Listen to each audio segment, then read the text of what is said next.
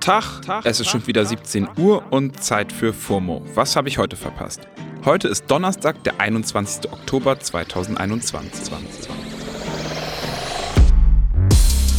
Mein Name ist Don Pablo Mulemba und heute geht es um Trumps Social Network, Paris Hilton in der Politik und um einen neuen Feiertag. This episode is brought to you by Shopify. Forget the frustration of picking commerce platforms when you switch your business to Shopify, the global commerce platform that supercharges your selling wherever you sell. With Shopify, you'll harness the same intuitive features, trusted apps, and powerful analytics used by the world's leading brands. Sign up today for your $1 per month trial period at shopify.com slash tech, all lowercase. That's shopify.com slash tech.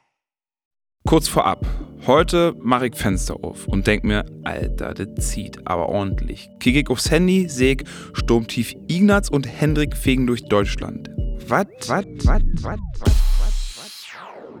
Hashtag Ignaz und Hashtag Sturm waren natürlich direkt in den Twitter-Trends. Allerdings habe ich da bessere Jokes erwartet. Ich bin enttäuscht, to be honest. Die Berliner Feuerwehr hat vorsichtshalber schon den Ausnahmezustand ausgerufen. Die Deutsche Bahn, klar waren vor Zugausfällen. In NRW hat sich schon mal ganz präventiv den gesamten Fernverkehr eingestellt. Also seid vorsichtig und holt die Blumentöpfe vom Balkon. Kennt ihr noch den Orangenen, also Donald Trump? Der ehemalige US-Präsident hat Pläne für sein eigenes soziales Netzwerk Truth Social vorgestellt.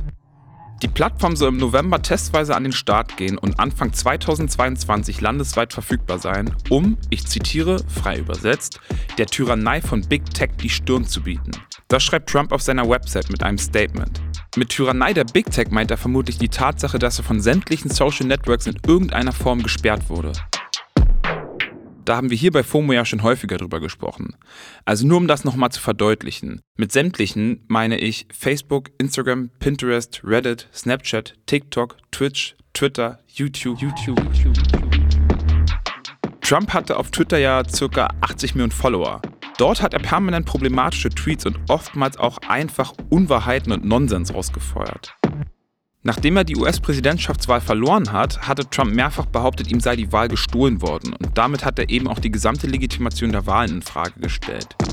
Bis heute machen viele Menschen Trump dafür verantwortlich, zum Sturm aufs US-Kapitol aufgerufen zu haben. Für die Plattform Grund genug, ihn zu blocken.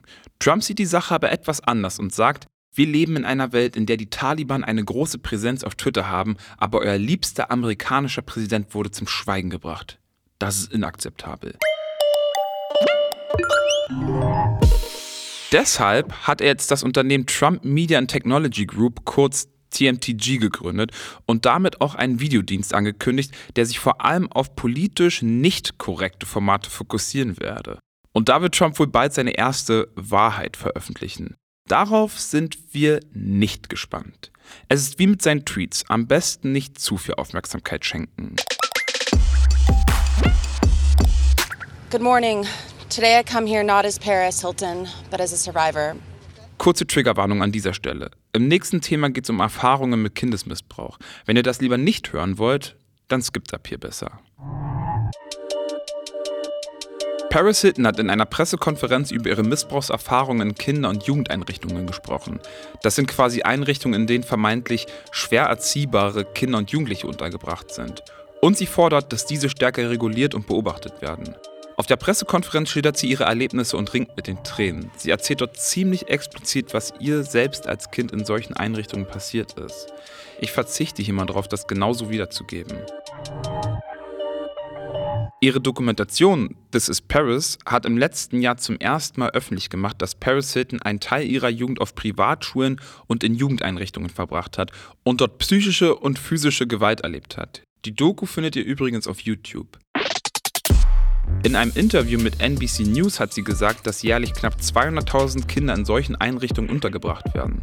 Sie selbst sagt über ihre Zeit dort Folgendes.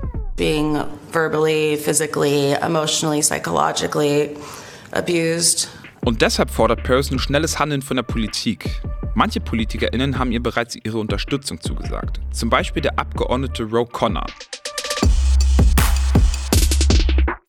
Der hat jetzt erklärt, dass er an einem Gesetzesentwurf arbeitet, der Kinder in solchen Einrichtungen zahlreiche Rechte zugestehen würde, die eben bisher nicht festgeschrieben sind.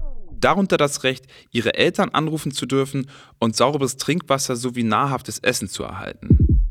Bereits letzte Woche hat Paris Hilton einen Text in der Washington Post mit folgendem Titel veröffentlicht. Amerikas gestörte Teenie-Industrie muss reformiert werden, damit Kinder den Missbrauch vermeiden können, den ich erlitten habe. Finden wir richtig und wichtig, Paris. Bleiben wir bei Stars mit großem Engagement und Impact. In Atlanta, Georgia ist der 20. Oktober ab jetzt offizieller Lil Nas X Day. Day, Day, Day. Gestern Abend hat Stadtrat und Bürgermeisterkandidat Antonio Brown die Urkunde an den US-Rapper überreicht.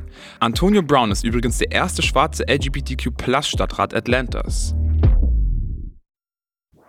Brown hat die ehrenvolle Auszeichnung des US-Rappers damit begründet, dass Nas die Akzeptanz von LGBTQ-Plus-KünstlerInnen in der Musikindustrie neu gestaltet. Schön!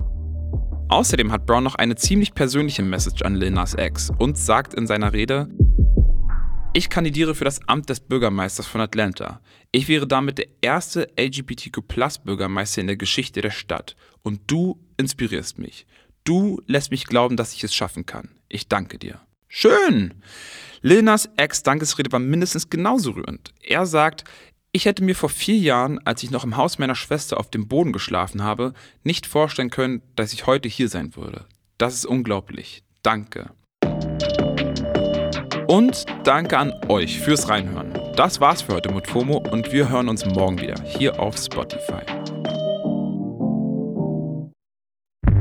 Ist eine Produktion von Spotify Studios in Zusammenarbeit mit ACB Stories. Stories, Stories.